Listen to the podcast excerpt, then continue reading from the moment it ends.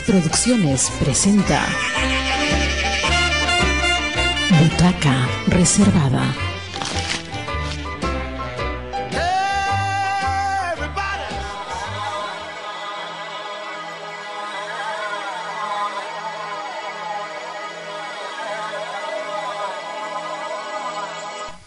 Muy buenas tardes, muy buenos días, muy buenas mañanas, amigos de Radio Comunitaria Bicentenario. Somos, soy Roberto Palza Albarracín, este es el programa de Butaca Reservada. Estamos con dos eh, amigos que han llegado desde la ciudad de Lima. Una ya es caserita, ¿no? Así, caserita. Este Melina, ¿cómo estás, Melina? Muy buena. Y es porque, como es un podcast también, lo que se va a escuchar luego, este, vamos a, a encontrar a la gente en cualquier momento. ¿Cómo estás? ¿Cómo no? Y Sandro Latorre, tremendo personaje que viene desde Moyobamba, pero afinca por ahí desde Lima y Cusco. ¿Cómo estás? Bienvenido, Eh, Sandro. Bien, bien, gracias Roberto por la invitación. Vengo de Chachapoyas, un poquito más allá de Moyobamba, allá, perdón, disculpen la no te imprecisión. preocupes, No te preocupes y felices de, nada, de estar aquí contigo, compartiendo tu espacio, conociendo tu espacio y siempre felices de encontrarnos con colegas que siempre están trabajando por la cultura en, en sus lugares y en el país, seguro, ¿no? Bueno, eh, preguntarles el motivo de vuestra presencia nuevamente en Tacna, este, Melina, pero este, cuál es básicamente el objetivo y luego preguntarle también a. Bien, bueno, en realidad estamos con Sandro acá trabajando un proyecto que tiene que ver con la prevención de la trata de personas a través del arte. Es un proyecto que venimos trabajando para OIM eh, ya hace varios años, así que bueno, estamos muy contentos visitando colegios que nos están recibiendo, eh, algunas otras organizaciones. ¿Cuándo llegaron? ¿Cuándo llegado el día- dura el proyecto? ¿Cómo dura? Eh, bueno, en realidad en Tacna vamos a estar, hemos estado toda esta semana, mañana ya nos vamos, así que estamos Mm. súper agradecidos de, de conocer, bueno, yo ya vengo varias veces, pero, pero sí, estamos súper felices de, de haber visitado todos los colegios que hemos visitado y el trabajo que hicimos con las y los adolescentes también. Ya es la segunda, tercera vez que vienes a Tacna, te estás dando una imagen un poquitito más cercana a la realidad, ya la primera impresión pasó. ¿Qué es lo que destacarías de esta, de esta nueva presencia que has tenido en nuestra ciudad? En realidad a mí lo que me sorprende de Tacna eh, es llegar y siempre que haya algo eh, en el centro, ¿no? Algo cultural. Desde que llegué fue como lo primero, a ver qué hay, ¿no? En el centro. Y me parece súper genial eso, ¿no? Que siempre hay ¿Y algo qué hay ahora en el centro, por ejemplo? Y bueno, y ahora estaban habiendo, eh, había danzas, ¿no? Estaban... Ah, ya, lo, la- lo que acontece en la vida que- pública. Ajá, exacto. Sí, Ah, sí. Está bueno. Eh, Lo que pasa es que uno está, camina todos los días por el lugar y no te das cuenta porque ya ah, se ha convertido en una rutina. Y tú, Sandro, ¿es la primera vez que estás en Tacna? Sí, sí, la primera vez. Ok, la primera vez. algo compartimos fuera de micrófono, Sí. este, esa primera impresión, no puedo decir las cosas que, que acontecieron en esos momentos, pero este, ¿cuál es tu impresión en un lado más formal? Eh, bueno, primero el clima, ¿no? Empezaría por ahí. En un lado formal porque tengo frío. Por eso creo que una tacita de, de té ha caído, de manzana ha caído Me- perfecto. Me sorprendió porque pensé que iba a ser un poquito más cálido. Quizás porque, no sé, esta es costa, bueno, tiene una imagen de la costa y, bueno, no, es una costa diferente, digamos, ¿no? Pero ciertamente estamos en una helada que no es tan frecuente, ¿ah? Sí, sí, Pero sí. igual, siempre hace frío. Sí, sí, sí, bueno, pe- pensé como estuve en Moquegua hace poco y en Moquegua eh, era más cálido, no, no cálido, sino bueno, hacía más sol, Sí, ¿no? sí. Entonces pensé que el clima iba a ser parecido. Y, y por otro lado, me, me llamó la atención el orden en la ciudad. Siento que es una ciudad organizada, una ciudad limpia, eh, no es una ciudad caótica como nuestras ciudades en general, en, en- en casi todas las regiones. Se respira, no sé, le contaba a mi pareja el otro día, yo respiro en algún lugar de alguna forma cultura, no sé por qué. ¿Ya? Eh, no sé en dónde, cómo, no te podría responder, pero Y mira que para los tacneños resulta muy raro este comentario, por el, porque tiene que ver también con lo que tú refieres, por el hecho de que este, nosotros sentimos que la ciudad es una ciudad fenicia. O sea, si tuviéramos que compararlas con dos tipos de ciudades griegas, una es Atenas y otra es Fenicia, o perdón, este, sí, bien digo, Esparta. Porque este es Fenicia en el sentido de, es un mercado persa. Es decir, son, eh, hay una población migrante aymara muy poderosa y todo es comercio, cultura muy poco. Y nos quejamos que no hay cultura y, y ustedes nos hacen cuenta que cultura es todo, no es solamente actividades artísticas, sino el cómo se conduce la ciudad, cómo se manejan los jardines, cómo se maneja el tráfico, el trato de las personas. En ese sentido, creo que, que sí eh, compartimos que es una ciudad relativamente ordenada en relación a otras ciudades del país, ¿no? De la gente, los cafecitos por ahí donde sentarte, a conversar, no sé, a compartir. Hay como estos espacios que creo que en otras ciudades que se han tugurizado y son ruidosas, se ha perdido totalmente, ¿no? Entonces aquí se mantiene como ese espíritu, ¿no? Y ahora hablábamos de los teatros, de que quizás ah, marcan de alguna forma también eh, eso, ¿no? Algún espíritu cultural en la ciudad. ¿no? Ok, ok. Sí, yo Está bueno. recuerdo cuando vine la primera vez, eh, cuando pararon en la calle, o sea, un au- un auto paró y como que me esperaba que yo cruzara. Y yo decía, ¿es en serio? ¿Me van a ¿Es dejar, en Perú? Es- ¿me van a dejar cruzar en serio? Y sí, era verdad. o sea, Y es una muy buena influencia chilena. Sí, es una muy buena influencia chilena porque tú efectivamente vas a Arica y muchos de nuestros propios, este, eh, la gente de Tacna que viaja hacia Arica con su carro, como tienen que cumplir las reglas en Arica, sí o sí, las reglas de, de tránsito, entonces se detiene cada vez que eh, tenga que hacerlo, etcétera. Aquí en Tacna, ese mismo chofer es un diablo. Claro. Eh, cuando ve un, un, un transeúnte, le sale saliva por los labios y dice, "Mm, tengo que darle, ¿le doy o no le doy? Acelero, acelero. ¿Acelero o no acelero? Es increíble. Pero creo que es una buena influencia porque también hay de los otros conductores que efectivamente empiezan a cumplir las reglas. A mí me encanta, yo en ese sentido como transeúnte soy un poco, un momentito, por favor, voy a pasar, y la gente eh, te da el pase y tú le dices, ok. Sí. Sí, Pero sí. bueno, no sé, otra ciudad como Lima eh, No, o no. Cusco mismo, Medio la eso, selva, ¿no? ¿no? De la selva, claro, de, de los Arequipa, vehículos. Arequipa, claro, uno va Sí, como corriendo. sí. Tumbes, ¿no? Que es una ciudad pequeña, ¿no? Uno huye de los conductores literal, ¿no? Entonces aquí no, eh, eh, eh, he percibido algo diferente. Bueno, retornemos un poco a- todavía al trabajo que han venido haciendo. ¿Cómo les ha ido? ¿Cómo les ha ido en los colegios? ¿En qué colegios han estado? Eh, ¿La reacción de las personas, de los estudiantes? ¿Están en primaria? ¿Están en secundaria? ¿Cómo, cómo les ha ido? Este, cualquiera de los dos o los dos, por favor. Bueno, nombre de colegio no recuerdo mucho, pero, pero bueno, sí hemos estado trabajando. Cada, con Sandro damos talleres hasta de 35, 36 adolescentes, trabajamos con población migrante sobre todo. Este, y la verdad que nos han recibido súper bien. Este, las chicas y los chicos con los que hemos trabajado súper abiertos también para el trabajo. Eh, sí, ha, ha sido una experiencia bastante positiva. Sí, sí, sí, de eh, eh, la población en la que hemos tra- Bueno, yo estuve hoy día en el colegio Víctor Raúl Aya de la Torre y me Ya. llamó la atención el nombre. Ya. Casi un nombre de un trujillano aprista en Tacna. Lo que pasa ¿sí, es que en Tacna en algún momento hubo un presidente regional que era del APRA Ah, y le puso ya. el nombre. Pero aquí no te preocupes, hay José Carlos Mariati, Ya, Jorge claro, Basadre. En ese sentido claro. somos muy, claro. peruanistas. Sí, ¿ah? sí, sí. Bueno, eh, está. Mariate, como ese Moqueo, Abasadre de acá, pensé. Sí. dije, No, no, no, no. Víctor Raúl de la Torre es reconocido como un líder muy importante eh, en su época. Sí, Sí, sí, Y bueno, sí, como dice Melina, eh, la población a la que hemos trabajado es súper abierta. Nosotros trabajamos desde el juego, trabajamos, digamos, con metodologías eso, lúdicas que vienen del teatro. Y la población súper dispuesta, ¿no? A jugar, a reflexionar, a. Sí, sí, sí, a, a compartir lo que ellos entienden sobre la temática que nosotros hablamos. ¿no? Eh, sí, sí, eh, los colegios organizados, los colegios estaban limpios, ¿no? Sí, una buena percepción, ¿no? Del colegio también, ¿no? Este, pero ¿por qué motivo ACNUR plantea la posibilidad de que vengan este, a dictar estos talleres sobre el problema de trata de blancas? ¿Hay algún diagnóstico por el cual eh, se sugiere, se aconseja que efectivamente Tacna está pasando por una etapa complicada en esos aspectos? Eso me gustaría conocerlo, por favor. Eh, sí, bueno, en realidad nosotros damos servicio para la Organización Internacional para las Migraciones, que es la OIM.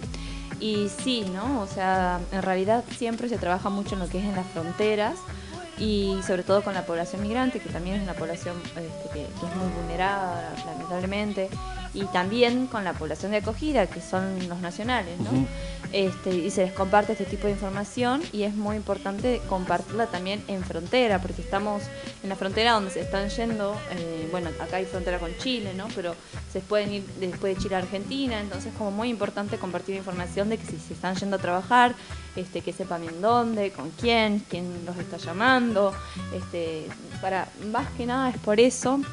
Y, y sí, ¿no? O sea, en realidad en todas las regiones eh, sí hay este, captaciones, eh, sobre todo de mujeres y también de niñas y niños, pero no tan solo este delito afecta a las mujeres, sino que también afecta a los varones también y a la población y a las personas de LGTBIQ+, y bueno, sobre todo a las mujeres trans, ¿no? Y, y sí, no, como dice Melina, eh, eh, en territorios de frontera la vulnerabilidad eh, está más latente, digamos, Ya. ¿no? Y ahí es importante entender también el, el concepto de, de trata de personas, ¿no? Antes se, se hablaba de trata de blancas, ahora ese concepto, vamos a decirlo, se ha ampliado, ¿no? A, a que cualquier persona, ¿no? Está, eh, es vulnerable a que le, a que le pase esto que está mm, sobre todo muy enfocado en, en población adolescente, ¿no? En población que está más propensa a que cualquier ofrecimiento, eh, ellos son muy crédulos y pues pueden caer en estas redes, ¿no?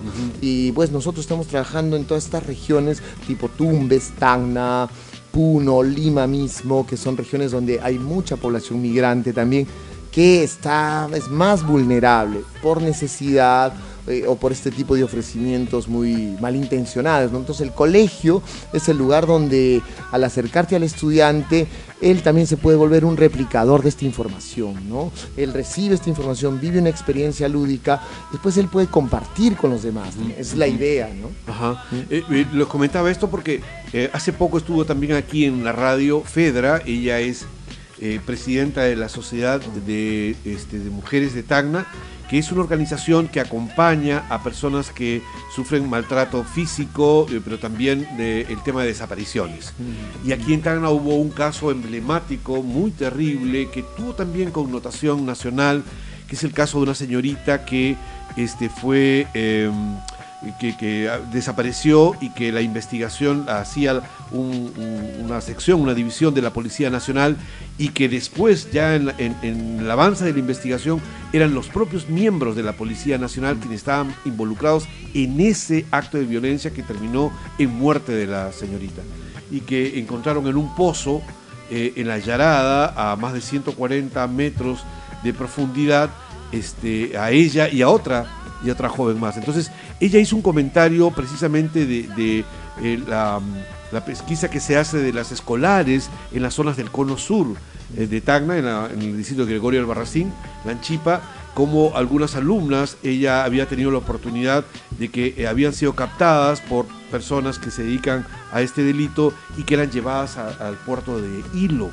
y que del puerto de Hilo retornaban, o sea, desaparecían del colegio 3, 4, 5 días, luego retornaban como si no hubiera pasado absolutamente nada. Esas desapariciones ellas ya las había captado y las había, este, insistía, exigía al gobierno regional como la Municipalidad Provincial de Tacna que desarrollaran programas de prevención, que son los que ustedes en estos momentos están llevando a cabo en, en sitios muy focalizados. Entonces, por eso mi pregunta, ¿no? Tacna tiene un problema grueso porque como tú indicas es latente. Tenemos población eh, vulnerable de Colombia, de, eh, de- de Venezuela, eh, población migrante de otras regiones de- de- del Perú que, que pueden estar expuestas a este tipo de situaciones. Sí, también es, hay algo ahí como muy importante para reconocer, ¿no? Por ahí se piensa que las víctimas de tratas eh, están atadas, ¿no? Que no pueden salir, y no, es justamente esto que estabas mencionando. Pueden ser víctimas de trata, son chicos o chicas del cole, van, son explotadas y luego vuelven a, su, a este lugar y también ya vuelven y en realidad vuelven con, con la idea de llevarse a más compañeras. De porque es- captar, ¿no? otras de captarlos, ¿no? Y, y eso también eh, se lo puede ver, este, los profes son grandes aliados en el colegio para poder hacer, para poder identificar esta, esta situación que se da, ¿no? Porque por ahí algunos piensan, no, las víctimas no salen, o las chicas porque, no sé, porque les gustaría irse, no sé qué, pero en realidad, eh, la, en realidad la víctima nunca es responsable por su situación de explotación y estas víctimas, algunas, este, como pasa, ¿no? Eh, les sirve para a los tratantes para que sean ellas también las que van a salir a reclutar y van a su colegio y buscan a otras chicas más, ¿no? ¿Y, han encontrado una estructura institucional que crean ustedes que pueda responder a esta, esta problemática? Lo digo porque eh, para todos los tacneños sabemos claramente que en algún momento el parque industrial, eh, en muchos hay sitios donde efectivamente se hace el acompañamiento aparentemente en, en el baile, pero en realidad son prostíbulos este, con fachada, eh, aparentemente legal, ¿no? Todavía existen, antes había muchos más han sido combatidos, pero lamentablemente encuentran también todo un departamento legal, eh, interponen acciones de amparo y siguen valiéndose como un negocio particular. Pero todavía no hay nada más que recorrer un poco del parque industrial y claramente se notan estos lugares que son lugares de eh, trata de blanca, trata de personas, perdón, trata de personas con, con, este, con este. Por eso pregunto, ¿hay una institucionalidad que encuentran ustedes que está operando, que está funcionando y se nota en la profesora que está a cargo del, de los eh, alcaldes escolares? Eh, si tutoría, eh, este, recepciona, porque ocurre, o sea, no es que vayan a ocurrir y no sabemos, no, ocurre y ha sido permanente en la ciudad y está visible. Eh, pero ¿cómo, ¿cómo lo perciben ustedes, por favor? Ahí, creo, no, eh, no sé, hablabas ahora de la Policía Nacional. Digamos que la Policía, el Ministerio del Interior, a nivel nacional es el ente encargado desde el lado del gobierno de velar por digamos, por los adolescentes y que no suceda este delito, ¿no? Nosotros en realidad no trabajamos con la estructura institucional en ese sentido, la conocemos porque, digamos, eh, eh, a nivel macro trabajamos con ello, pero nuestro trabajo es eh, de prevención de, de, la posible víctima de manera directa, digamos, ¿no? O sea, vamos a los que les puede pasar, ¿no? Porque la estructura del Estado a veces no funciona tanto. No es tan práctica. Tú, contabas de, la policía que de alguna forma también estaba involucrada. Incluso, lastimosamente, en este delito, hasta muchas veces las familias pueden estar involucradas. Entonces, lo ideal, desde, desde la perspectiva de la organización y de nosotros también como profesionales, es hablar con la posible víctima creemos que es la manera de prevenir, ¿no? Sí. Mm. Y también reconocer, ¿no? O sea, en el Perú este, la prostitución, o sea, no a ver, no es algo que, que es un acto legal, ¿no? O sea, no, no, eh, no, es ni legal ni nada. no, hay, no hay legislación. No hay una legislación ante eso. Este, pero lo que sí, eh, lo que sí es un delito, mm. lo que sí es un delito, eh, en este caso es el proxenetismo. Esto sí es un delito y, y bueno, y la trata de personas. También hay que mencionar que jamás este, no se puede hablar de prostitución y de trabajo sexual cuando hay un menor o una menor involucrada. Siempre va a ser explotación sexual. En ese caso sí. Eh, y no, no, no hay forma de, mostrar otra cosa, ¿no? Siempre. Porque este, Fedra, esta amiga, comentaba de que la institucionalidad es muy pobre y muy precaria, porque desconoce los procedimientos estandarizados de manera internacional y más bien la presencia de ustedes de alguna manera vienen de un dependiendo de una organización internacional, hubiera sido muy interesante que pudiera lograr este, conexión con el gobierno regional y con el gobierno local con el propósito de articular programas locales sobre el tema. Porque siento de que, este, por ejemplo, el gobierno regional como que carece totalmente de programas relativos, teniendo los recursos para poder hacerlo y teniendo la problemática, ¿no? Y por otro lado, la Municipalidad Provincial de Tacna tampoco maneja programas al respecto, tiene programas de juventudes, tiene programas de juntas vecinales, tiene programas de población vulnerable con los adolescentes, pero no el punto de tocar exactamente este tipo de problemática. En realidad la cooperación internacional, ya tanto sea la Organización Internacional para las Migraciones o también puede ser incluso como mencionaste recién ACNUR o otras organizaciones, trabajan junto con el Estado este, para hacer este soporte, ¿no? Porque el Estado en sí por ahí quizás no pueda este, realizar grandes tareas, pero este, desde las cooperaciones internacionales o todas las organizaciones en realidad están para apoyar al Estado en lo que es la prevención de este delito, de otros delitos más. Eh, sí, y también esto, lo que es la asistencia humanitaria. Justo hoy es el Día Mundial de, de, las personas que trabajan en todo lo que es asistencia humanitaria y tiene que ver justamente con eso, ¿no? con este apoyo al Estado. Este, y, por, eso están las organizaciones en diferentes países. Está justamente por eso y, y, sí, se trabaja siempre en, en, conjunto con el Estado. O sea, nosotros estamos acá, pero estamos trabajando con un colegios públicos, ¿no? Con, todos colegios públicos, ¿no? Y, y, otra cosa, nosotros, digamos, en nuestro trabajo puntual, como dice Melina, siempre estamos aliados al Estado, sin duda, no, digamos, toda organización internacional, su trabajo es con el Estado, no para el Estado, pero sí con el Estado, Y nosotros también dictamos talleres para funcionarios, para psicólogos de los colegios, para eso, distintos eh, actores que trabajan con los adolescentes.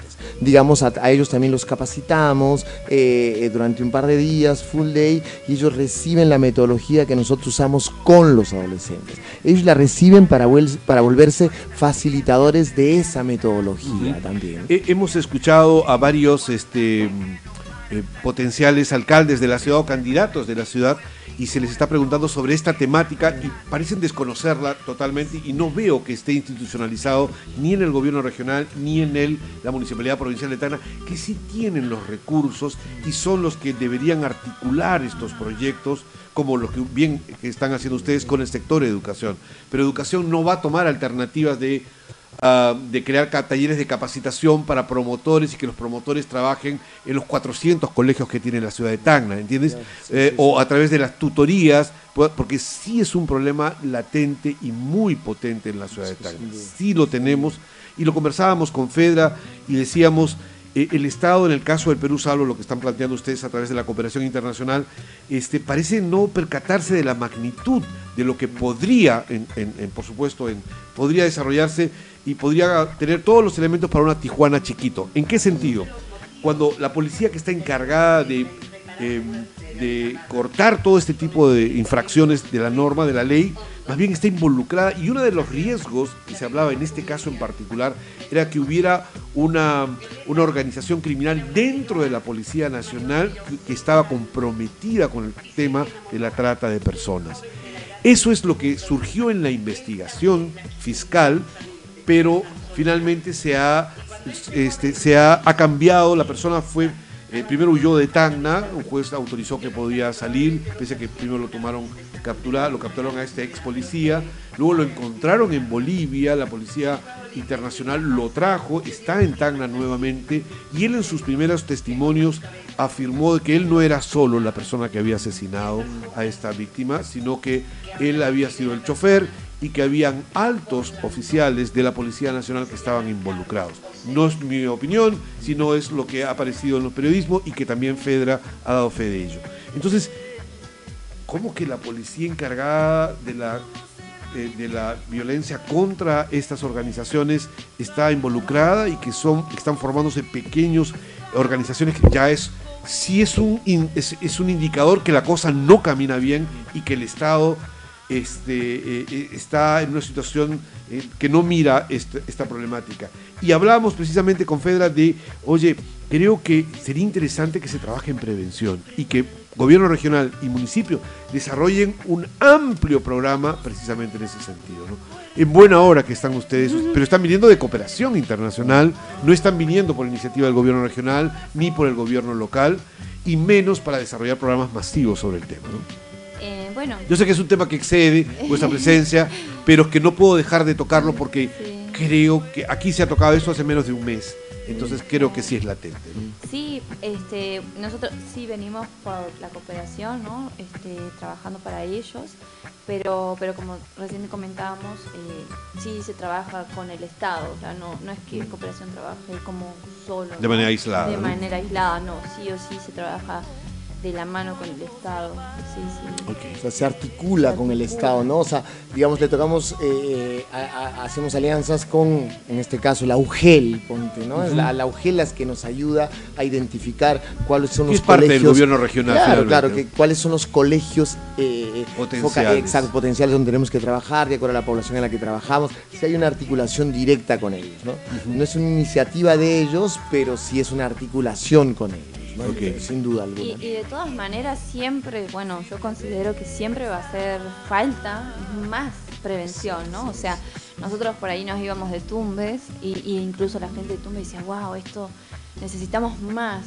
Y sí, siempre creo que va a hacer falta mucho más, mucho Sí, más y- prevención. Y, sería fundamental, claro, que, que haya iniciativa en el gobierno regional, en este tipo de instituciones, sin duda, ¿no? Y por eso quisiera destacar que es, es muy importante la presencia de ustedes porque podría ser un modelo a desarrollarse con iniciativa local de estos organismos públicos. ¿no? Pero también ahí, eh, ten- eh, con la experiencia de haber estado en muchas regiones del, del país, es, es algo que sucede. Sí, sí, es, es sí. común, digamos. Sí. Pero- pero- pero en las ta- y fronteras, solo, ¿no? Y y no tan solo sucede acá, por ejemplo, Sí, con el tema de si hay policías involucrados, ¿no? Claro. Eso, eh, bueno, En todos lados, Argentina y también sucede. Hay, hay situaciones que, que, bueno, que lamentablemente son reales y, y que, bueno, que hay que afrontarlas, ¿no? Bueno, y veamos el lado positivo también de esta situación. ¿Cuál es lo más simpático como anécdota que han tenido en estos talleres estos días y que se les queda en la memoria y dices, ah, de Tacna me acordaré de esto dentro del trabajo, ¿no? ¿Qué, qué podrían decir? Algo simpático que les pasó. A mí me dijo un chico eh, hace un par de días, qué elegante su taller, pero... La elegancia por sobre todas las Claro, cosas. Elegante, pero en el sentido de, como, no sé, divertido. Claro, ¿no? claro, Porque claro. nosotros no usamos, eh, eh, llegamos al salón y no hay mobiliario, hacemos que saquen todas las carpetas o trabajamos en los patios. O sea, digamos, trabajamos de manera, no sé, eh, eh, lúdica, ¿no? No, no, de volver a usar esta palabra y a veces al adolescente eso le, le sorprende, ¿no? Creo que salga del formato tradicional, Exacto. de la currícula. Y bueno, eso, ¿no? Y una directora, me acuerdo, no sé, también, que me preguntó, eh, ¿no se van a sentar los chicos? Eh, no, no, no, señora directora, pobrecitos. ¿no? ¿Cómo que pobrecitos? Que no se sienten, Todos son los que están felices están, Están felices sentados. no sentados, están cansados de estar sentados. Claro, sí. Bueno, hoy por ejemplo a mí yo dije, bueno, muchísimas gracias por recibirme en ese colegio. Conmigo van a estar por lo menos dos horas a dos horas y media y empezaron a aplaudir. ¡Bien! Muy bien. No, vamos Están a de matemática y, no, y por ti también, ¿eh? Sí, sí. Claro, y yo, bueno, gracias. Hoy quería salir de, de- de Claro, lo cotidiano, claro, de ¿no? su- pero- nuevo. Pero además, exactamente, ustedes representan exactamente lo mismo, lo- lo- eh, eh, eso, ¿no? Precisamente eso. Tú, por ser argentina, porque por más que ya estés mucho tiempo en el Perú, e- esa argentinidad te hace diferente y es llamativo aquí. Y en tu caso igual, ¿no? Este, no tienes los rasgos típicos de Tacna y eso también es este, su- ya- sí. sumamente interesante. Hoy la misma chicos. directora dijo eso, ¿no? Veo el perfil del profesor y ya imagino qué van a hacer. Claro. Así, Yo así entradora totalmente. Claro, ¿no? Yo así como que, ¿y por qué, profesor? ¿Qué se imagina? Que los vas a hacer jugar, que van a correr, que no se van a sentar nunca. Y yo, ah, bueno, qué bien. Eh, Es el efecto colita. Claro, yo también le dije, será por la colita, directora. Y por la ropa que Eh, vamos claro, todos y por la ropa, bueno, Claro, vamos, en zapatillas, vamos claro. con Sí, en vamos buzo, súper. digamos, porque bueno, nuestro trabajo es eso, no, no es no, no poner un PowerPoint, es como lo contrario a eso. Ok. Eh, la pregunta del cajón, ¿pasaron por el mercadillo? Todavía no, pero quiero ir, yo al Hacer mercadillo. algunas Ho- Hoy me compras. hablaron del mercadillo, que puedo ir y comprar ropa muy barata y de marca. Yo fui, yo fui al sí. mercado de Grau y me Ya. estoy llevando. Eh, fuimos a comprar aceite Fernet. de oliva. fuimos a comprar Aceite de oliva Fernet. ya, dale. Y algunas llevando- cosas más. Y algunas aceite de cosas oliva. más, aceite de oliva y de coco, nada más. Yes. Sí, Ya, todavía dale. no, yo iré mañana al mercadillo a ver qué me compro. Una zapatilla. A tu pareja, algo que, claro, por favor. claro, y de repente algo más. Un perfume. ¿no? Claro, un ¿Dónde perfume. queda el mercadillo? Eh, son cinco mercadillos grandes. eh, aquí a tres cuadras, el Mercadillo Bolognesi. Mercadillo Bolognesi, 28 de julio, Polvos Rosados. Son los. Son, son espacios habilitados de la zona franca, donde vas a encontrar productos importados que no tienen, eh, que están exonerados del pago del impuesto del 8 al 10%. O sea, en Lima siempre los vas a encontrar más caros. Por eso es zona franca, porque tienen este, precios menores. Y sobre todo cuando hay electrodomésticos, computadoras. em, eh, y también está la cachina, que es la otra, la otra mirada, que es productos que llegan también importados, pero este, que son eliminados de los grandes centros comerciales en Estados Unidos. Y entonces tienes una, una- una zapatilla nueva que tiene una fallita Claro, eh, claro. eh, así y que es de marca y que te costaría 500 dólares y aquí la encuentras a 100 dólares Claro. o a 100 soles. Es, claro, hay que ir. Definitivamente. Ahí, ahí hay que ir. hay que ir. Y ahí van a encontrar a sus alumnos y a sus alumnas trabajando en esos Sí, lugares sí, seguro, o con las familias acompañándolas. claro, ¿no? claro, claro. Eh, Ese, ese es el otro lado de la Tacna Sí. que hay que conocerla también Sí, para sí. entenderla. ¿no? Bueno, estamos aquí con Sandro y con Melina, recordando, bien, primero viendo sobre su trabajo, su presencia aquí en Tacna. Doris, eh, creo que estamos listos al equipo de producción para una canción, para relajar un poco a nuestros radioyentes, que, que, que, que también les gusta escuchar buena música. Y luego retornamos en esta entrevista tan amena que estamos teniendo con nuestros dos invitados. Retornamos entonces, en breve estamos en Radio Comunitario Bicentenario, la radio que gestionamos entre todos. Si estoy de muerte.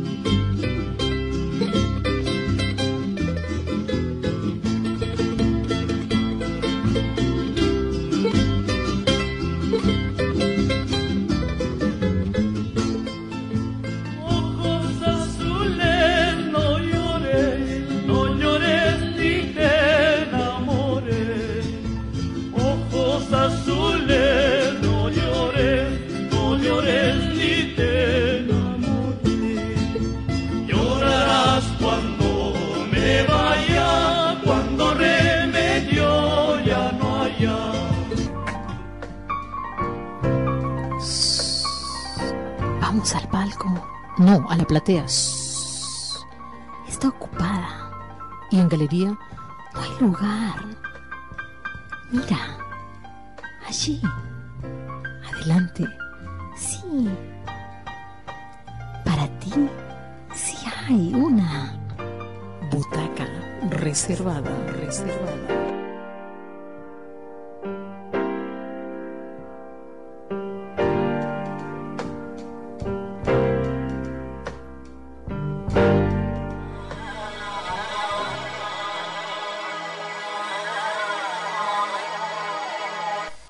Muy bien, retornamos a esta entrevista que estamos teniendo con Melina y con Sandro. Hemos estado hablando sobre la trata de personas y su presencia aquí en la ciudad de Tacna, trabajando en, este, en esta actividad de prevención. Pero ahora estamos ya en el lado un poco más ameno, más relajado, más tranquilo, después de ponernos un poquito serios, pero creo que ameritaba la circunstancia.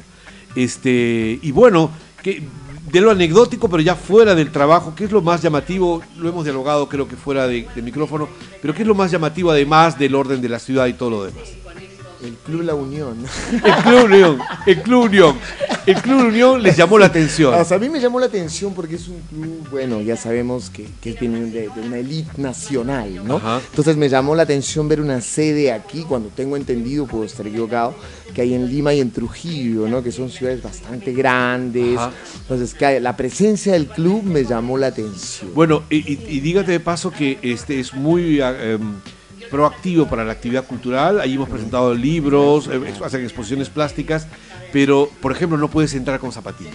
Mira tú, o sea, no entraríamos nosotros porque no Yo traje ya zapatos. entré con zapatillas. Bueno, te han permitido no sé qué cosa, has entrado al bar, seguramente porque es la colla de, algún personaje, ¿no? Claro. Pero- Sí, sí, es por tu color de piel que te Sí, porque claro. eres argentina. Exacto, exacto. Uy, pero voy a decir una cosa hablando, porque yo, bueno, yo iba al Club Unión de Tacna en Lima.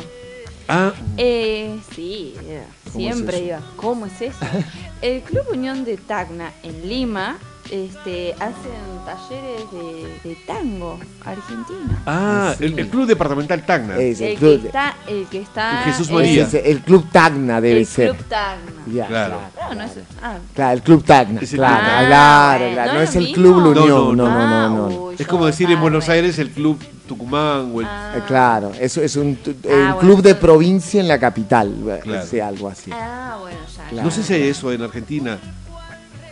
No. Creo que no he visto. No, ¿eh? no, hay, no hay. El Club La Unión es como un club, así como el Regatas, ese tipo de club que hay, tiene sedes en algunos, en algunas Ah, mirá provincias. Y no sé si esta sea una sede, me parece que es autónomo, o sea, es una persona jurídica y- efectivamente son invitados los varones porque no es un no es no es un este de mujeres No, en la que se les invita a quienes tienen relativamente un poder económico y tiene una relevancia en la determinada actividad. Sí, sí, sí. Todavía eso se sigue sí, sí, sí, la Y, apellido, aristocracia, Sí, claro, ¿no? claro, Claro, claro, no, no, claro. es- no, no. Si quieres ser candidato de un, a un partido político, tienes que pasar por los masones o El por Club La Unión. o la Sociedad de Artesanos y Auxilios Sí. Mutuos El Porvenir. Bueno, en Argentina la, la masonería ya tiene mujeres.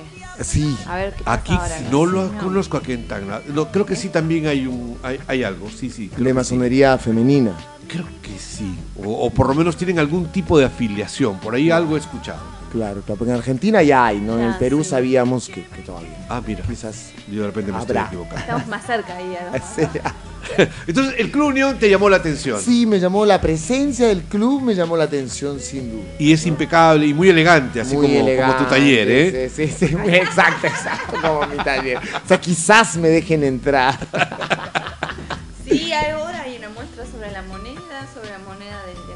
Había un banco en el siglo XIX, en la época de la Guerra del Pacífico, un banco, que era el Banco de Tacna, que se logró formar con, eh, con, este, dinero italiano e inglés, me parece, con inversionistas de esa naturaleza, pero eran básicamente local. Y se cayó después de la Guerra del Pacífico, y entonces se tiene como un referente de un poder económico que se pudo haber construido y que luego de la guerra lamentablemente no existe. Entonces, eh, existen billetes, hay monedas del Banco de Tacna, Claro, claro. eh, que, que es parte de nuestra historia eco- económica, ¿no? Sí, y otra cosa, la cantidad de pizzerías, te lo comenté. Sí. Te lo comenté. ¿Ya has ¿no? entrado alguna? Ya, anoche Sí, fuimos a una que estaba muy rica. No, no voy a hacer publicidad. No, no, pero- normal, puedes decirlo. ¿Cómo no es que se llama el abuelo, algo así, ¿no? El padrino. El padrino, el Ah, padrino. El padrino. Estaba- era familia, sí, estaba súper rica. Y bueno, me llamó la atención, yo vivo en el Cusco y ahí, claro, por ser el Cusco es una ciudad muy cosmopolita y hay un montón de pizzerías, pero no solo pizzerías, ¿no? Hay pues comida de todo el mundo en el Cusco, ¿no? Pero aquí hay particularmente pizzerías. Y particu- hoy día fui a tomar un café con una amiga y fuimos a un café que era italiano, el, no sé, por aquí, por una de las placitas, ¿no? En la Eso. Plaza Cela debe haber sido Sí, y sí. ya. Entonces, eso me llamó la atención, la presencia eh, de, de restaurantes, de cafés italianos. Y tiene, ¿no? que ver, eh, tiene que ver también con el hecho del turismo este, chileno que hemos tenido durante los últimos 10 o 20 años, que ha hecho que efectivamente ese tipo de negocios se hayan incrementado y haya mejorado la calidad de los servicios que brindan, ¿no? y hay algunos que tú encuentras y dices, sí, oye, en cualquier lugar del país bien. están muy, muy, muy simpáticos. Y son emprendimientos locales. O sea, tampoco son grandes cadenas a Claro. nivel nacional, sino son gente de Tacna, de común, que han quedado despedidos en esta, en esta pandemia y han lanzado sus emprendimientos. Y algunos de ellos efectivamente son de familias de origen italiano que normalmente están acostumbrados a hacer ese tipo de inversiones, ¿no? Que estén relacionados a la panadería, a la cafetería, a la pizzería. a- hay, y hay varios lugares este, que, que tienen muy buen... eh, no, no me sorprende esto que me dices porque me acuerdo mucho cuando venía un profesor a una de las maestrías, este, me decía, oye, aquí como las mejores este, pizzas que de, de- de mi vida. Y bueno, efectivamente, Sí, era muy famosa una rico. pizzería Nino, que ya no existe. La Pino, Pino, Pino, que ya no existe. Cosas del, del destino. Claro, y también, no sé, la pizzería, eh, sé, alguien te enseña a hacer pizza y quizás alguno de los empleados también puede abrir Sí, una claro. pizzería. porque Eso ocurre con es mucha eso, frecuencia, ¿no? Sí, claro, entonces me imagino que eso hace que se amplíe también esta, la cantidad de pizzerías de, de la ciudad. Pero no has tenido oportunidad algunos elementos de la gastronomía local. No, me, tengo muchas ganas de comer cordero. Me- me Cordero dijeron que de- el cordero a la parrilla era una cosa extraordinaria. Hoy Entonces, mismo. hoy iremos a Bueno, buscar un aquí cordero. hay un sanguchito, una hamburguesa a dos cuadras entre la calle Cajamarca y Alto de Lima que está en, en este sándwich de, de cordero. ¿Ya? Eh, es hamburguesa de cordero, perdón. eh, pero el lugar que donde se inició esto fue en el Rancho San Antonio, es un restaurante que queda muy cerca del centro de la ciudad y allí se come esto. Pero este es, am, son corderos eh, cabeza negra, ¿sí? que es una raza muy particular y que en la zona de, de altoandina de Candarabe, por el tipo de agua que viene de los manantiales, de los volcanes, de los nevados, por el tipo de, em, de, de- de alfalfa, es que han logrado tener una carne que tenga, am, está muy asociado a, a la grasita, al sabor. Entonces, normalmente tú a veces te encuentras con estas carnes que aquí en Tacna comparando con las de Argentina son un poco más sólidas. las nuestras. Chiclosas. son más concretas. Son más concretas, ¿no? Oye, pero lo que a mí me encantó eh, fue El picante. el picante. Ah. Yo voy a ¿Ah, contar, sí? voy a contar algo que me va a Dale, dale, dale. matar. Bueno, deja que, deja que mis oídos este, se, se iluminen, porque el libro Tierra Afro, el primer capítulo trata sobre la gastronomía, y mi madre ha publicado un libro que este, Gastón Acurio le ha, le, la ha patrocinado. Ah, mira. Bueno, yo voy a contar una tragedia que hice con el picante. Yo, bueno, compré picante, me parecía tan delicioso, pero yo digo, "Ah, esto le falta algo. hice unos hiciste? fideos y me hice unos fideos con picante. No Ah. sabes lo que queda eso, por Dios. No, no, pero- pero, la nueva o sea- comida fusión. Sí, de- no, no, pero esta fusión que estás picante. haciendo no está muy lejana de la realidad. Porque mira, los tagneños, que ya conocemos el picante, a la tagneña y todo lo demás, este, cuando vamos a un restaurante local, este, puedes pedir efectivamente un plato de picante puro. ¿Picante solo? Sí, picante solo. ¿Con arroz o sin arroz? No, no, sin arroz. Picante, tu copa de vino y tu pan marraqueta. Ese es el triángulo Clásico. eh, clásico misal, ¿no? Es como Ajá. tomar el cuerpo y alma de Jesucristo y, y todo lo demás pero también te lo venden en el famoso triple. El triple es un poco, una porción de plato de picante, un arroz verde y, ah, y, y fideos, y fideos rojos. Y la combinación Uy, tremendo. es muy interesante. Claro, O, papa, suena, o con papa la funciona muy bien, el famoso triple funciona y muy bien, porque el arroz verde con el picante, es- es- con el arroz blanco no ocurre eso, ocurre algo El, ahí. el arroz verde tipo el arroz con pollo. Sí, sí, sí, tipo el arroz con pollo, sí. porque viene con tu presa y todo lo demás. Claro, Entonces, claro. el- el- y lo que haces es jun- juntar el arroz verde, lo juntas con el juguito que queda del picante, lo juntas Uy, qué rico. y te lo sopas con, el, con, la- con un fragmento del pan de marraqueta y te queda estupendo porque la combinación en boca estalla gratamente. Así que lo que estás haciendo no es más que una innovación dentro de la cocina, de la gastronomía fusión, experimento. Claro, en vez de usar la salsa roja, Nosotros- Claro. picante. En, esta, eh, eh, en, esta, en este libro lo que hemos querido incidir es que es un plato, por ejemplo, que ha habido mucha confusión aquí en Tacna de cuál es su origen. Su origen es prehispánico, su origen es español, su origen es italiano, su origen es afrodescendiente. Y nosotros nos, nos, eh, nos, eh, eh, planteamos que efectivamente es un, eh, es un plato mixto, es eh, fusión, mestizo, pero que el- la clave de este plato es este, el, el mondongo. Claro. ¿sí? Es el mondongo. Y el mondongo es típicamente un, eh, un producto de la gastronomía ah, africana, Africana. africana. ¿no? Entonces, el que define el sabor del plato de picante a la tagneña, en nuestra opinión, es el mondongo. Y eso es lo que este, hablamos en el primer artículo, el primer ensayo del libro Tierra Afro, ¿no? que trata precisamente sobre esta discusión. Pusimos a varios este, chefs tagneños eh, y les hicimos una encuesta formal en que les dijéramos de tres eh, ingredientes, porque se ha hecho una curaduría con chefs, eh, eh, hay nueve ingredientes están del plato de picante estándar, porque hay variedades. Ya, Los hacen claro. con cuy, con habas, con mariscos, o sea, hay diversidad de, de platos de picante, ¿ya? Pero el picante estándar es el picante de guata, de mondongo. De mondongo, y ahí claro. son nueve, nueve ingredientes. Entonces, pero ¿cuáles son los ingredientes que definen el sabor final? Eh, y conveníamos que era la papa, la papa, el ají y el mondongo. El ají pan, ¿No? ¿no? Eh, no, el ají, el ají colorado. Ah, el colorado, claro. Mezclado, algunos lo mezclan con el amarillo, pero es el ají colorado de la zona de Ite, es de donde están nuestros ajiales más famosos. Ya, Entonces, estos tres ingredientes son los que determinantes en el sabor, porque hay orégano, Claro. hay este, aceite, hay, hay otros eh, ingredientes más. Pero digamos, hay, hay chalona, hay charqui, eh, hay, hay diversos ingredientes. Pero los determinantes en el sabor final es el picor. El ají porque hace que las glándulas salivales se sensibilicen para recepcionar los otros sabores. El- el- en el caso de la papa, eh, eh, se forma, es, eh, la textura es la que determina cómo pasa un picante. Un picante medio aguado no pasa, No ¿entiendes? pasa, no, no. Tiene que ser esta mezcla entre la papa, porque la- la- lo que hacen con la papa es la, con las manos la apretujan para que tenga esa consistencia. No es que se destroza, se corta, no tiene un corte, es con las manos, las manos. que se hace eso.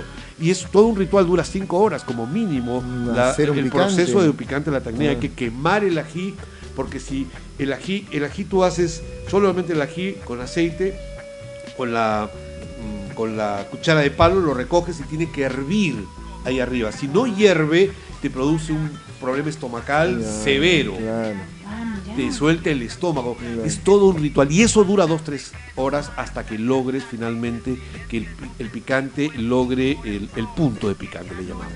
Entonces, estos chefs lo que dijeron es finalmente de los tres ingredientes de la papa, del ají y del mondongo, el mondongo, el 50% votó que era el determinante en el sabor final del picante. Eso avaló la hipótesis que teníamos nosotros de que el picante de la tacniña es un claro ejemplo de la gastronomía afrodescendiente y que hay que reconocerle a, esa, a ese grupo étnico el, eh, este, este producto que es emblemático de la gastronomía local. Si en Arequipa es el chupe de camarones, claro. en Tacna es, Es el, plato de picante a la tacneña, o de mondongo. Qué rico. Todavía yo no lo he probado, lo probaré antes de irme. Alcanzas, alcanzas Ah, todavía. Mañana, Yo mañana. me voy a llevar. que no me importa nada. Bueno, ¿qué más conocen de Tacna? Bueno, en verdad, Plaza Bea, no nada que. No, eh, es- Es que de verdad, estado es que hemos estado Sí, tan sí, sí. ocupados. Yo, te- como te contaba, llegué esa noche, como muy tarde, tipo 7 de la noche, dejé las cosas en el hotel y salí a caminar porque sabía que si esa noche no salía a caminar, no iba a caminar. Porque Sandro, pero igual, ¿qué, cosas haces en tu ciudad un poco para que podamos tener, nuestros radioyentes puedan eh, conocer un poco tu labor en el campo del teatro, igual con? Eh, claro, Bueno, yo soy eh, profesor en teatro, soy licenciado en teatro y ahora estoy haciendo una maestría en, teatro y artes performativas.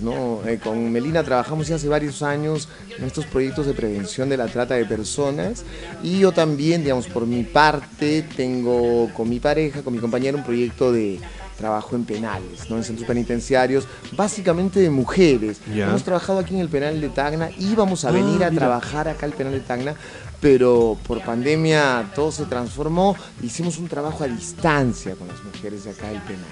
Ya eh, les proyectamos películas, después hicimos unas videollamadas, tuvimos un acercamiento virtual a las mujeres del penal de Tacna. Y bueno, yo aparte soy artista escénico, mm, tengo- hago espectáculos, creo espectáculos y con los que trato de hacer giras, ¿no? Tenemos el proyecto, ojalá de hacer una gira por acá, por el sur. Bueno, Sí, es, eh, eh, digamos, lo tenemos ahí pensado y esperamos concretarlo prontamente porque sabemos de la actividad también que hay eh, en Tacna, que hay en Puno, que hay en Arequipa, que hay en la región, en Moquegua. Y he trabajado también hablando de Moquegua, en la región Moquegua, con, a través de Sauder, con artistas de la ciudad y con profesores de arte y literatura de la ciudad. te jala el sur. Sí, Es telúrico, ¿eh? eh, sí, no sé, mi compañera es del sur también. ¿Ella es del sur? ¿Es del Cusco? Es, del- es cusqueña, Ah, ya. claro. Entonces, Uy, por eso me látigo. quedé ahí. Látigo, claro. Y, y por eso me quedé ahí, ¿no? Me quedé por, por ella, digamos, ¿no? Ok, ok, perfecto. Sí, yo cuando- Melina, Bueno, en realidad hay, yo ya les conté un poquito la vez pasada, pero escuchando a Sandro, este, sobre todo quisiera que nos cuente un poquito más, porque a mí hay algo que me encanta del trabajo de, de Sandro, que es esto también, eh, el trabajo que él tiene en penal, porque no es que lo está haciendo solo en Cusco, sino que Sandro ya lo venía trabajando desde Lima, ¿no? Y, y ahora sí está como más dedicado a, a las chicas allá en Cusco. Y, y bueno, yo sí quiero que, que Sandro cuente un poquito más ahí, porque sé que hace unas dinámicas y cosas súper fuertes, que por ahí cuando nosotros conversamos mucho con Sandro, porque estamos muchos tiempos juntos, y por ahí cuenta cosas que yo digo, wow, o sea, me parece súper interesante cómo, cómo él aborda las dinámicas con chicas que de verdad este, no, no salen, porque claro, están privadas de su libertad. eh, y cómo y cómo él a través de los recursos escénicos y de, y de teatro este, también puede llevar y estimular también a, a las chicas otras sensaciones, otras emociones que por ahí este, es muy difícil en esos espacios, Uy, ¿no? sí, me imagino que debe ser muy complicado. Sí, Yo alguna vez intenté hacer algo con personas con discapacidad, eh, más bien eh, psiquiátrica, y no, no, no aguanté. No, no tenía el coraje, no tenía tampoco el expertise, pero por favor, cuenta tu experiencia. Eh, sí, bueno, como dice Mel, nosotros empezamos este proyecto en, en el penal Ancón 2 de Lima, que es un penal de alta seguridad, que es el único penal que tiene hombres y mujeres en el mismo penal. No están juntos, obviamente, pero digamos, Bueno. eh, claro, porque sería pues terrible, ¿no? Que estén Yo creo que sería muy bueno. Eh, ta- también quizás para ayudar a pasar el tiempo que es ahí tan denso, pero bueno, para el taller de teatro se juntaban, ¿no? Ya. Y eso que fue, no sé, tipo el Ah, 2014. mira, se 2000. juntaban inclusive. Sí, para el taller de teatro. Claro, claro. Solo para el taller de teatro. Entonces, el Y con 2000 las policías ahí. Sí, con- sí, Oh. claro, claro. Y hemos hecho espectáculos con ellos fuera del penal. Hemos ido a varias universidades, nos hemos presentado en el CCPUC de la Católica, Ya. nos hemos presentado en, en teatros en la Universidad de Lima, en la Universidad Católica, en la Universidad Ruiz de Montoya. Salíamos a hacer los espectáculos con ellos y parte del elenco son los policías, ¿no? Sí, sí, ¿Cómo sí. no? Porque cada vez Que que... aprenden la letra. Casi, casi. Y, te- y los impulsan. Los motivan a los internos, porque se vuelven parte de, porque lo ven el proceso, viven el proceso. Claro, Y al claro. vivir el proceso te identificas. No, y también están súper aburridos y, y la rutina, y es maravilloso el Pues teatro, es muy nuevo, contagioso. Es, es muy contagioso, ¿no? Y, y no sé, por interno que sale hay dos policías que lo cuidan. Oh. que es cuando sale del penal. Y cuando hemos hecho cosas en los teatros, alrededor del escenario están los policías. Sí, yo recuerdo haber visto una función de teatro en el, en el Teatro Municipal de Arica. Era un espectáculo, habría unas 15, 20 personas eh, actuando, de, que eran de- de- del, del penal, donde hay muchos peruanos, porque con el tráfico de drogas, este, muchos peruanos son, son lamentablemente capturados en ese delinquiente.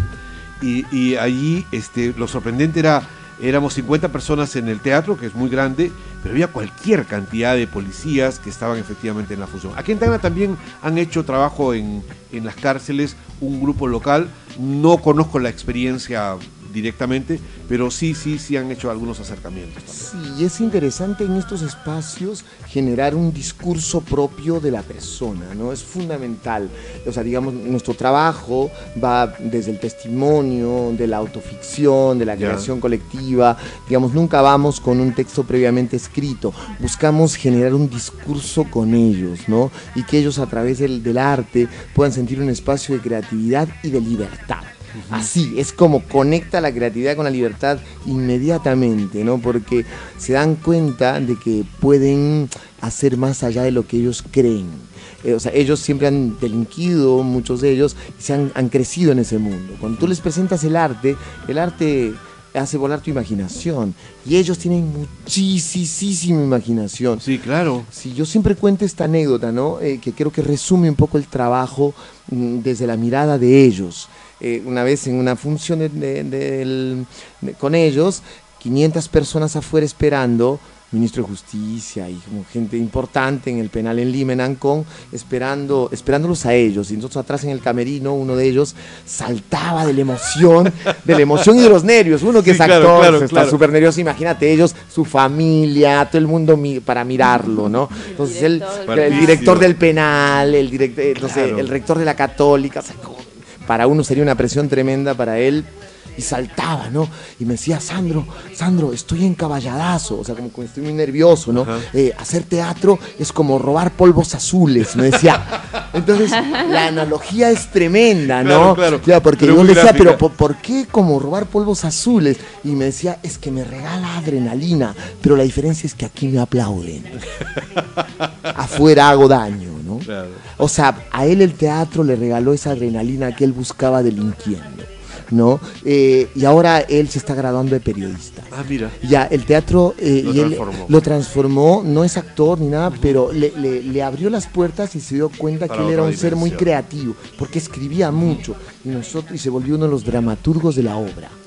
Al final. Y le voló la cabeza eh, literalmente, ¿no? Porque le transformó. Nosotros creíamos que él iba a reincidir, de verdad. Yo no confiaba en, en él. y, y me demostró que él podía, porque reincidir es muy fácil. ¿Y cómo hacen el trabajo de contención emocional? Porque ahora que te hemos tocado ¿Para el tema. nosotros o para ellos? Para ti, para ti.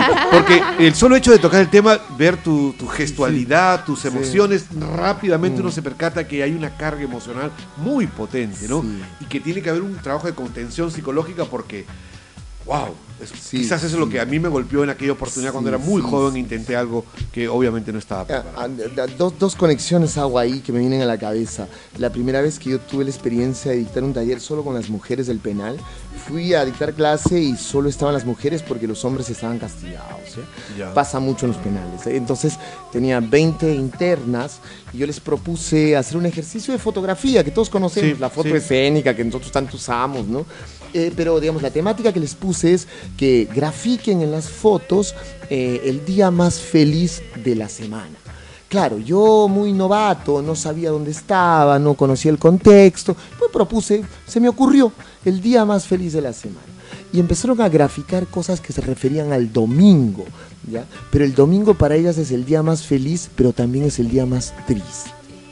¿Por qué es feliz? Porque las visita y es triste porque se van las familias.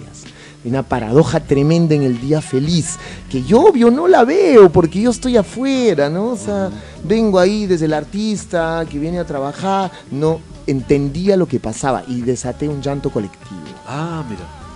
Claro, muy, o sea, como wow. Y no, es como em, la gente empezó a llorar y yo no entendía por qué lloraban todas, porque lo que hacía la otra a ellas les, les pegaba. ¿no? La neurona espejo del teatro se activó, ¡blum! ¿no? Y, y bueno, fue como cerrar la sesión y tratar de entender qué pasaba. ¿Te imaginas después de eso cómo salí? Sí, O sea, como no pude dormirme o tres días pensando en el hecho, ¿no? De verdad. Eh, te contaría cosas todavía un poco más difíciles, Sí, pero eh, eh, teníamos nosotros, dialogábamos mucho y teníamos un soporte, dialogábamos mucho el equipo. Ya. El cómo conversar, a ver qué pasa, qué has sentido, cómo te has sentido fuera, eh, y, y nada, tratar de volcar con el equipo, eh, sí, lo que uno sentía. ¿no? Mi pareja es psicóloga y Ya. también ayuda a esa contención fuera, porque es, es, Es arduo, fuerte. es fuerte. ¿no? Cuando trabajamos, bueno, yo también cuando trabajo con víctimas de trata y todo eso también con el equipo, es como súper fuerte también cuando uno se encuentra con realidades que vos decís, "Ay, Que te tocan, ¿no? Sí, Obvio, uno sale totalmente atravesado y, y sí, o sea, bueno, Sí, sí. a- es importante siempre mantener estos espacios de contención y sobre todo si se va trabaja desde el arte como transformación social, como artista, este, siempre tener un espacio de contención, ya sea grupal o, o buscarlo, ¿no? Porque pueden pasar estas situaciones y que, y que uno tiene que ir a esos lugares a, a- no digo a, a ser salvador ni nada, simplemente también tiene que estar con fortaleza, ¿no? Y para tener fortaleza también nosotros tenemos que tener alguna base. Sí. y- En sí. casa, ¿no? Algo que nos haga eh, eh, pisar tierra. Bueno, eh, yo me imagino que estamos más o menos avanzaditos y este eh, nos podemos pasar, dense cuenta, ustedes tenemos un grave problema, nosotros nos cortan la conversación, regresamos dentro de dos años y seguimos con el mismo... bueno, nos divertimos y no nos damos cuenta, pero ha sido muy grato tenerlos aquí nuevamente, eh, Melina, y también este, por tenerte por primera vez, este, Sandro. Eh, comentarles que nosotros estamos de aniversario el primero de septiembre, el aniversario de, de la radio comunitaria, cumplimos nuestro primer añito, parece imposible para nosotros también, un- un- una moneda al aire y, y mira, estamos ya en el primer año y con muchas experiencias humanas detrás de, de cada una de las entrevistas. Pero también este, el 28 de agosto se cumple el día de reincorporación de Tacna a- al, al Perú.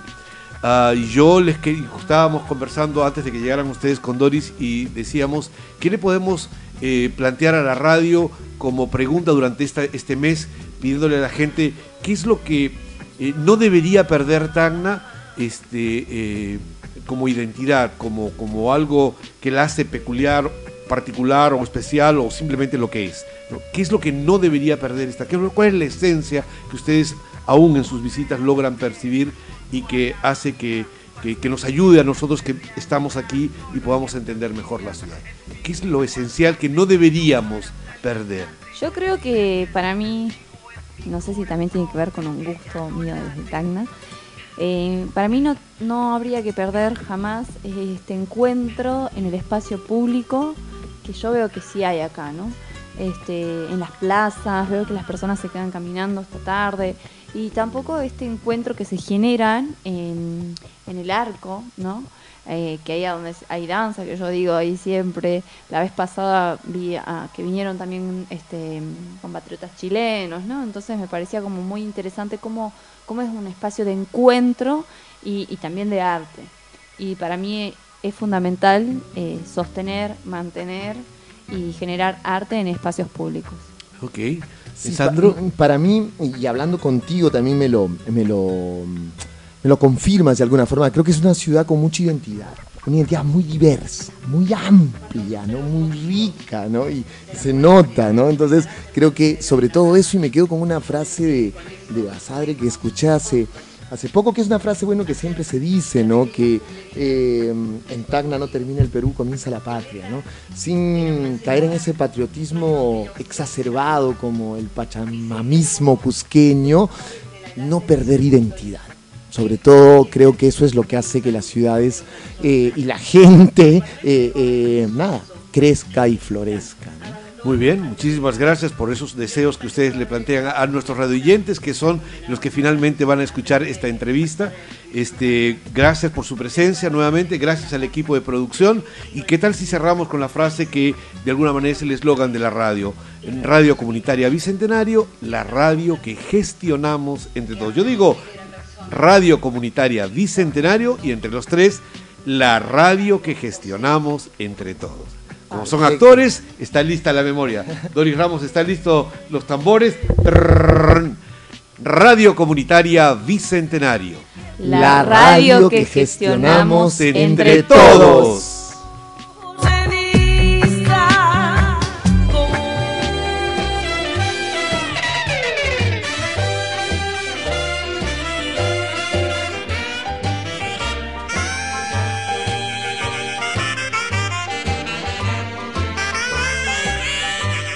Fritas Producciones presentó Butaca Reservada.